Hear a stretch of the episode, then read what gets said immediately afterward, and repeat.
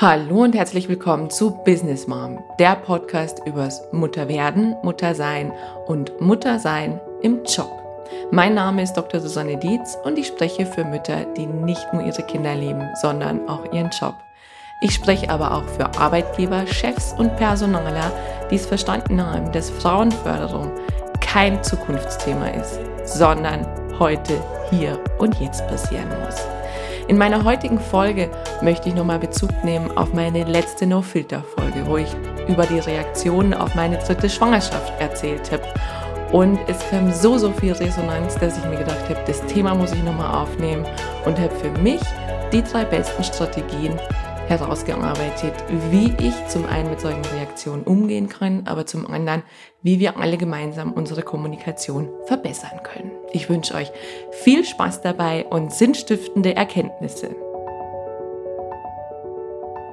Erst einmal herzlichen Dank für so viel Feedback und positive Resonanz auf meine erste No-Filter-Folge. Es war ja ein kleines Experiment, wo ich gesagt habe, ich will ein Format integrieren in den Podcast, wo es noch persönlicher wird, wo es sehr, sehr subjektiv wird, wo es auch vielleicht emotional wird. Und deshalb freue ich mich, dass es so gut angekommen ist. Ich habe viele, viele Rückmeldungen bekommen. Zum einen, dass es gefällt, zum anderen aber auch noch ergänzend. Ja? Und es waren viele, viele Kommentare dabei, die ich einfach mit euch noch teilen möchte, weil es zum einen witzig ist, aber vielleicht auch skurril. Also Reaktionen auf Schwangerschaften. Und ähm, die erste Reaktion, die ich mir noch äh, notiert hätte, war, hoffentlich wird's jetzt ein Junge. Die Frage ist, was soll diese Frage? Und äh, das nächste, was ich mir gedacht habe, es wertet ja, wenn man jetzt nur Mädchen hätte, wie auch in meinem Fall, wertet ja irgendwie die Mädchen und auch das Geschlecht ab. Also man wäre sofort in einer ganz, ganz diffusen Diskussion. Denn äh, zweiter Kommentar, der mir noch geschickt wurde, war, sind die denn alle vom selben Vater? Finde ich auch schon leicht übergriffig. Und ähm, würde ich jetzt einfach mal unter die Kategorie nehmen, sagt wieder mehr über den Sender aus als über den Empfänger. Da komme ich gleich nochmal drauf. Und der dritte Kommentar, der jetzt auch bei mir schon kam, wangen, vielleicht werden sie ja diesmal Zwillinge. Und das finde ich ist ein besonders fieser Kommentar, weil ich glaube, für Erstlingseltern ist es noch gar nicht so schlimm. Aber wenn man erstmal Eltern ist und weiß, wie anstrengend ein Kind ist, kann man sich erstmal nicht vorstellen, dass man es mit zwei schaffen sollte. Deswegen, so eine Aussage ist irgendwie auch gemein, schürt natürlich auch Ängste, außer man will es, ja, also es gibt's ja auch. Aber, aber was, was soll diese Aussage? Und ich habe für mich einen ganz guten Rückkommentar etabliert auf diese Frage, indem ich das Ganze nochmal überspitze. Und äh, ich kenne wirklich einen Fall, wo es so ist. Ich sage dann immer, das kann gut sein. Ich kenne aber auch den Fall, da war das dritte Kind 3a, b und c. Das heißt, das dritte Kind waren Drillinge. Und das aber nicht durch künstliche Befruchtung, sondern auf natürliche Art und Weise. Und das bringt die Leute erstmal immer so ein bisschen ins äh, Stutzen und manche sind auch ein Stück weit schockiert. Also das heißt, es lenkt erstmal ab von der Zwillingsfrage und lässt mich erstmal wieder in Ruhe. Aber was ich mir dachte, all diese Kommentare, was es eigentlich braucht, ist unglaublich viel Schlagfertigkeit. Und jetzt ist es so, dass wir gerade bei so einem emotionalen Thema wie Kinder kriegen, vielleicht auch Partnerschaft, Ehe und so weiter, nicht immer unbedingt schlagfertig sind weil in seltenen Fällen sind wir unglaublich gefestigt in diesen Themen. Das heißt, es ist alles ein Prozess, es ist alles in der Entwicklung. Und äh, das Anstrengende an solche Kommentare ist im Grunde, dass uns das alles immer ins Wanken bringt, dass uns das alles in den Zweifel bringt, äh, wo vielleicht vorher gar keiner war. Und wir müssen uns ein Stück weit rechtfertigen. Und das ist eigentlich das Gemeine, weil das ist das nicht, was uns weiterbringt. Das ist auch nichts, was die Kommunikation weiterbringt. Das ist auch nichts, was die Beziehung zwischen den Gesprächspartnern weiterbringt. Das Einzige, was passiert, ist, dass es den Empfänger, dem es gesagt wird, dass der in den Zweifel kommt. Und ich habe dann im Nachgang nochmal überlegt, gibt es denn Strategien, wie man damit besser umgehen kann. Und ich habe für mich intuitiv eben auch aus meinen Coachings und aus meinen Erfahrungswerten und Kommunikation ist ja mein Steckenpferd, habe ich, glaube ich, unterbewusst ganz, ganz viele Strategien entwickelt, wie ich für mich gut damit umgehen kann. Und habe es aber jetzt nochmal versucht, so ein paar Kernpunkte herauszuarbeiten und die mit euch zu teilen, weil es einfach ein großer Wunsch wäre, dass das auch in die Welt kommt und dass wir dadurch unser Miteinander verbessern. Und anfangen möchte ich dann nochmal mit einem Beispiel. Und zwar, was mir wirklich so passiert ist, auch beim ersten Kind, dass eine Freundin mir etwa vier Wochen vor Entbindungstermin ohne böse Absicht, also das weiß ich einfach, dass es keine böse Absicht ist, ohne böse Absicht mir von zwei Freundinnen von ihr wiederum erzählt hat, die jeweils eine Totgeburt hätten. So. Und was mit mir passiert ist, war ganz erstaunlich im Nachhinein, denn mich hat es null getriggert. Also es hat mir keine Angst gemacht, weil ich so sehr in der Sicherheit war, dass dieses Kind gesund auf die Welt kommt. Ich weiß nicht, wo ich die Sicherheit hergenommen habe, aber es war halt so. Und das ist Strategie Nummer eins. Wir dürfen eine Haltung entwickeln, die uns Sicherheit gibt. In dem Fall, in dem Beispiel war es halt einfach so. Aber wir dürfen uns im Vorhinein schon immer wieder sondieren. Ähm, wir dürfen uns immer wieder ins Gleichgewicht bringen, was und wer sind wir eigentlich und wie ist es zum Beispiel zu dieser Entscheidung gekommen, dass ich überhaupt ein Kind will oder dass ich mein zweites, mein drittes, mein viertes, mein fünftes Kind, was auch immer will. Ja? Also, dass ich mir vorher schon sehr, sehr klar bin darüber, wer oder was bin ich und was will ich. Und in diese Haltung, Strategie Nummer eins, zählt auch mit hinein das Bewusstsein, was ich auch in der letzten Podcast-Folge schon erzählt habe, dass das, was mein Gegenüber mir sagt, sehr viel mehr mit ihm oder ihr zu tun hat als mit mir. Weil wir sind oftmals einfach nur ein Spiegel der Entwicklungsfelder der anderen. Das heißt, indem wie ich hier so sitze, spiegel ich dem anderen automatisch Entwicklungsfelder. Also Felder, die ihn triggern, die ihn ähm, emotional erregen. Und in dem konkreten Beispiel war es wahrscheinlich auch so, dass ich hier so hochschwanger saß und meine Freundin natürlich damit zu tun hätte, dass da was ganz Furchtbares und Schreckliches passiert ist.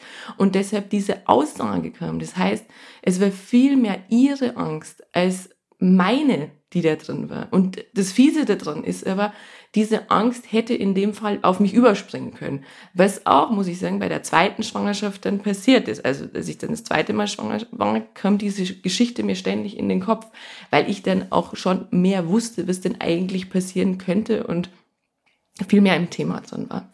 Also, Punkt Nummer eins, Haltung entwickeln über Sicherheit. Wer bin ich? Was will ich? Und aber gleichzeitig die Bewusstheit, dass das, was der andere sagt, viel mehr oftmals mit ihm zu tun hat als mit mir. Also dann immer sich die Frage zu stellen, was ist wirklich mein Anteil und was ist der Teil desjenigen, der mir das sagt. Und dann kann ich aber auch für mich wieder Entwicklungsfelder rausnehmen. Also alles, was mich emotional dann berührt, könnte auch bei mir ein Entwicklungsfeld sein. Also angenommen, bleiben wir bei dem Beispiel, mit der Totgeburt, das hätte mich total aus der Bahn geworfen, dann wäre das mit Sicherheit ein Feld, wo ich nochmal reingehen könnte, in diese Ängste, dass ich sage, bevor überhaupt diese Geburt stattfindet, werde ich mich mit dem Thema auseinandersetzen. Ich werde für mich eine Klarheit da auch schon finden. Ich werde mich dementsprechend darauf vorbereiten. Und das heißt nicht, dass ich mich dann in so ein Angstthema reinschmeiße, sondern dass ich einfach realisiere, ich habe da ein Thema. Und so gesehen kann man es auch wieder als Chance sehen. Das zweite ist, das gilt für beide Seiten ein Stück weit, sowohl für den, der den Kommentar loslässt, als auch der, der den Kommentar kriegt. Und mir hilft es ganz gut, diese Brille aufzusetzen und dementsprechend, sag ich mal, Kommentare zu filtern. Und zwar habe ich mich wieder daran erinnert, inspiriert durch den Podcast von Veit Lindau, an die drei Siebe des Sokrates. Und da gibt's eine sehr schöne Geschichte dazu. Es kam ein Mann zu Sokrates und sagt zu ihm, hey, ich muss dir was erzählen. Und Sokrates sagt, halt, bevor du erzählst, hast du deine Geschichte durch die drei Siebe gesiebt? Und dann sagt der Mann, durch welche Siebe denn? Äh, Kenne ich nicht. Und Sokrates sagt, na, dann lass es uns mal machen. Das erste Sieb ist das Sieb der Wahrheit. Und ich frage dich, bist du dir sicher, dass diese Geschichte wahr ist? Und das Gegenüber sagt, hm, nee, weiß ich jetzt nicht, mir hat nur wieder jemand anders erzählt. Gut, sagt Sokrates. Das zweite Sieb wäre, ist es denn eine gute Geschichte? Also ist es wirklich etwas Gutes, was du mir erzählen willst? Ist es etwas, was mir auch gut tut? Und dann sagt das Gegenüber, nee, wirklich gut ist es nicht, es ist eher negativ. Und dann sagt äh, Sokrates etwas schmunzelt, dann kommen wir zum dritten Sieb. Das Sieb der Notwendigkeit. Ist es denn wirklich notwendig, dass du es mir erzählst? Und der Mann stutzt ein wenig und sagt, nein, notwendig ist es nicht wirklich. Und Sokrates sagt, gut, dann will ich deine Geschichte auch erst gar nicht hören. Und genauso ist es eben mit unseren Kommentaren. Wenn wir die als Sender erstmal durch die drei Siebe schicken würden, dann würde wahrscheinlich nichts davon beim Empfänger übrig bleiben.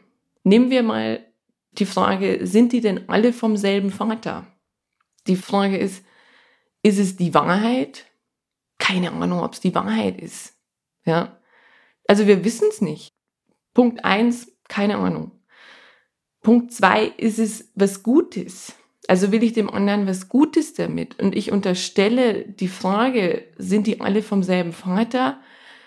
Will erstmal nichts Gutes die provoziert aus meiner Sicht. Aber es kann auch mein Anteil sein. Also mich würde diese Frage provozieren. Und die dritte Frage erübrigt sich denn, ist es denn wirklich notwendig? Sind die alle vom selben Vater? Und ich glaube nicht.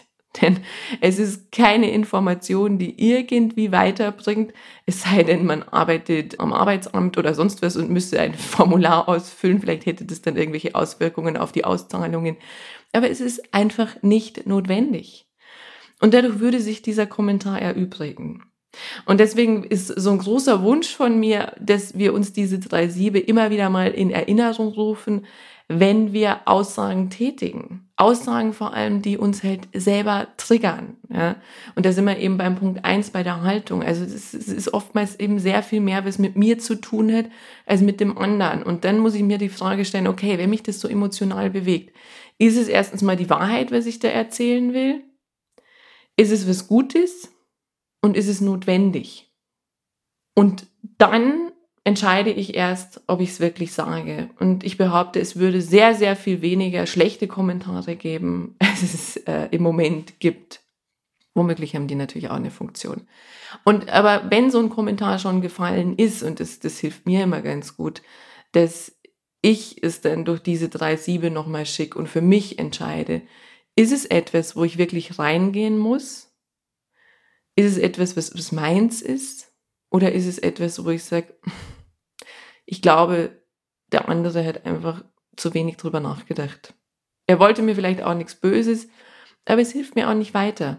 Und dann kann ich es auf die Seite stellen. Und das ist auch das, was ich oft in meinen Coachings mache, in meinen Trainings, wenn es um Feedback-Runden geht, was hochemotional ist. Also da stellt sich jemand vorne hin und hält eine Präsentation, ist in einer Kommunikationssituation und bekommt dann Feedback von den anderen, dann sage ich immer, es ist absolut subjektiv, was wir hier wahrnehmen. Jede Wahrnehmung hat aber auch seine Berechtigung.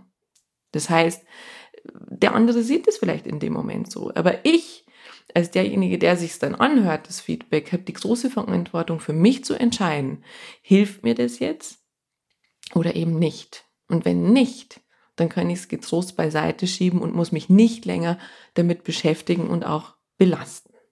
Das ist Strategie Nummer zwei.